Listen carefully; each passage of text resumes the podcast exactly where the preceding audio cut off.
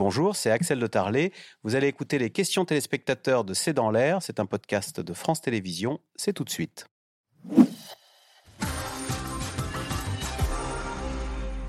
Et on commence avec celle de Franck. Comment réagissent les diasporas nigériennes, maliennes et burkinabées en France? Bonne question. Il y a eu une manifestation de la diaspora nigérienne hier devant l'ambassade.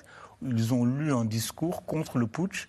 Euh, les diasporas, alors les, diasporas sont plus politisés qu'ailleurs.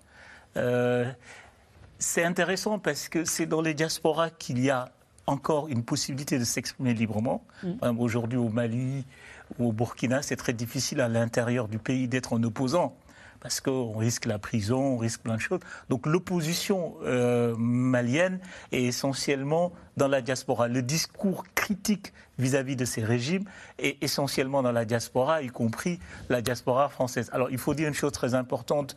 Euh, la communauté, par exemple, franco-nigérienne ou franco-malienne est très importante et a un poids politique très, très important. Juste, juste, voulais rajouter une chose. Cette question de la diaspora, il faut vraiment, vraiment, vraiment l'avoir en tête.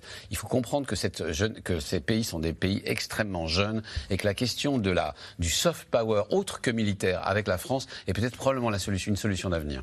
Question de maintenant, autre question de téléspectateurs. Que faut-il entendre par réplique immédiate et intraitable de la part de la France? On peut imaginer ce qui a été fait à l'époque à Boaké, euh, quand euh, des soldats français avaient été tués, on a été détruit, l'armée française avait été détruire l'aviation, certes euh, pas très nombreuse, l'aviation ivoirienne. Hmm. en réponse à une attaque. Une attaque contre les soldats français à Boaké. Avec des avions, des Sukhoi, qui étaient des avions pilotés par, des Biélorusses, déjà la Russie. Euh, Patrick vous demande pourquoi le Royaume-Uni ne rencontre-t-il pas le même type de problème avec ses anciennes colonies de l'Empire britannique? Excellente question. Il y, a juste un chiffre que je voudrais vous mettre, soumettre à nos téléspectateurs. La France, depuis 1960, est intervenue 40 fois au minimum dans l'ensemble des pays qui formaient ces anciennes colonies. La Grande-Bretagne, qui était aussi une ex-puissance coloniale, est intervenue une fois. Et donc en fait, la Grande-Bretagne a, avec ces pays, d'autres collaborations, d'autres euh, qu'une collaboration militaire. On voit bien là la différence de nature et de perception, et aussi de, mais vraiment de nature, entre deux politiques, une France, France-Afrique néocoloniale et qui passent essentiellement par des interventions militaires, et la Grande-Bretagne, qui, encore une fois, je le répète, est intervenue une fois en Sierra Leone euh, sous l'époque à l'époque de Tony Blair. Philippe est sceptique. Il nous dit les militaires français qui travaillaient avec ceux qui allaient faire le coup d'État et on n'aurait rien vu venir.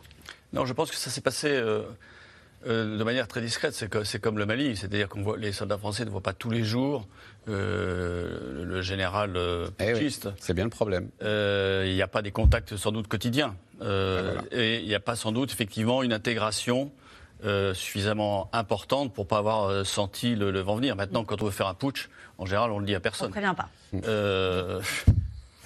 Mieux vaut. Oui. Vincent nous dit quel argument officiel avance le général Tiani pour justifier le putsch militaire? Que reproche-t-il au président Bazoum?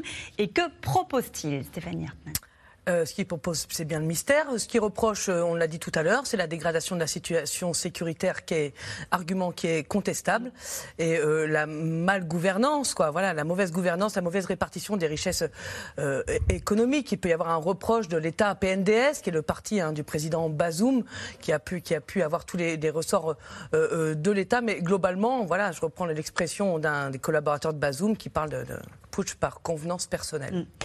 Mm. Jean-Pierre nous demande que disent les États-Unis de la situation au Niger? Je crois que Joe Biden a appelé personnellement euh, le président des Cheveux, Bazoum. Les États-Unis sont plus fermes que d'habitude. Mm. Euh, ils ont une position euh, plus ferme même que la France parce que Blinken, enfin Joe Biden a assuré à Mohamed Bazoum son soutien mm. indéfectible, je cite.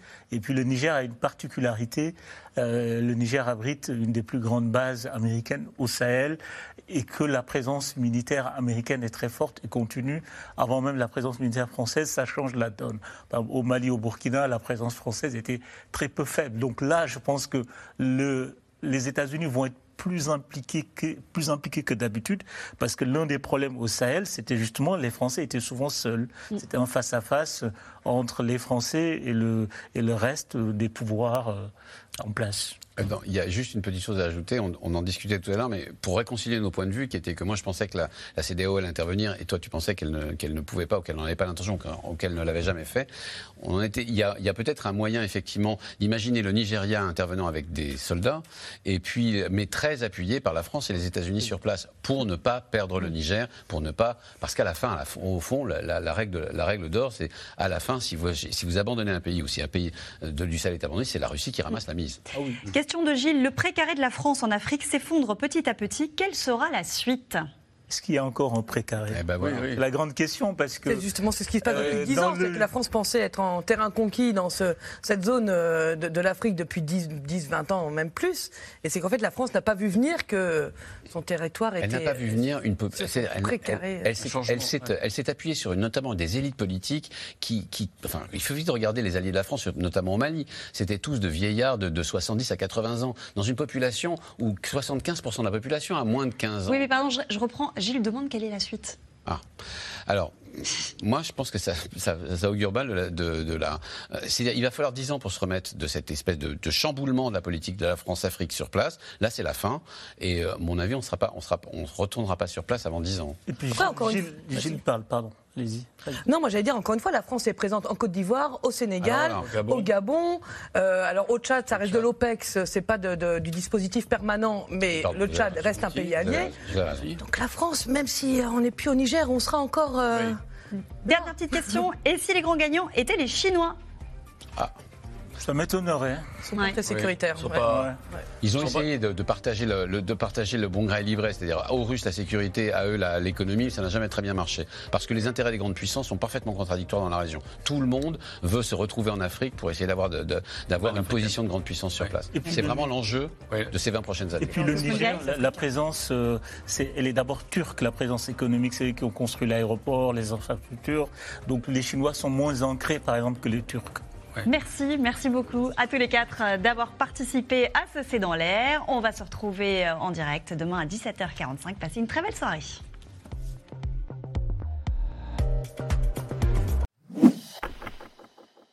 Vous venez d'écouter C'est dans l'air, c'est un podcast France Télévisions. N'hésitez pas à vous abonner. C'est dans l'air est disponible gratuitement sur toutes les plateformes audio, en vidéo disponible sur francetv.fr. À très bientôt.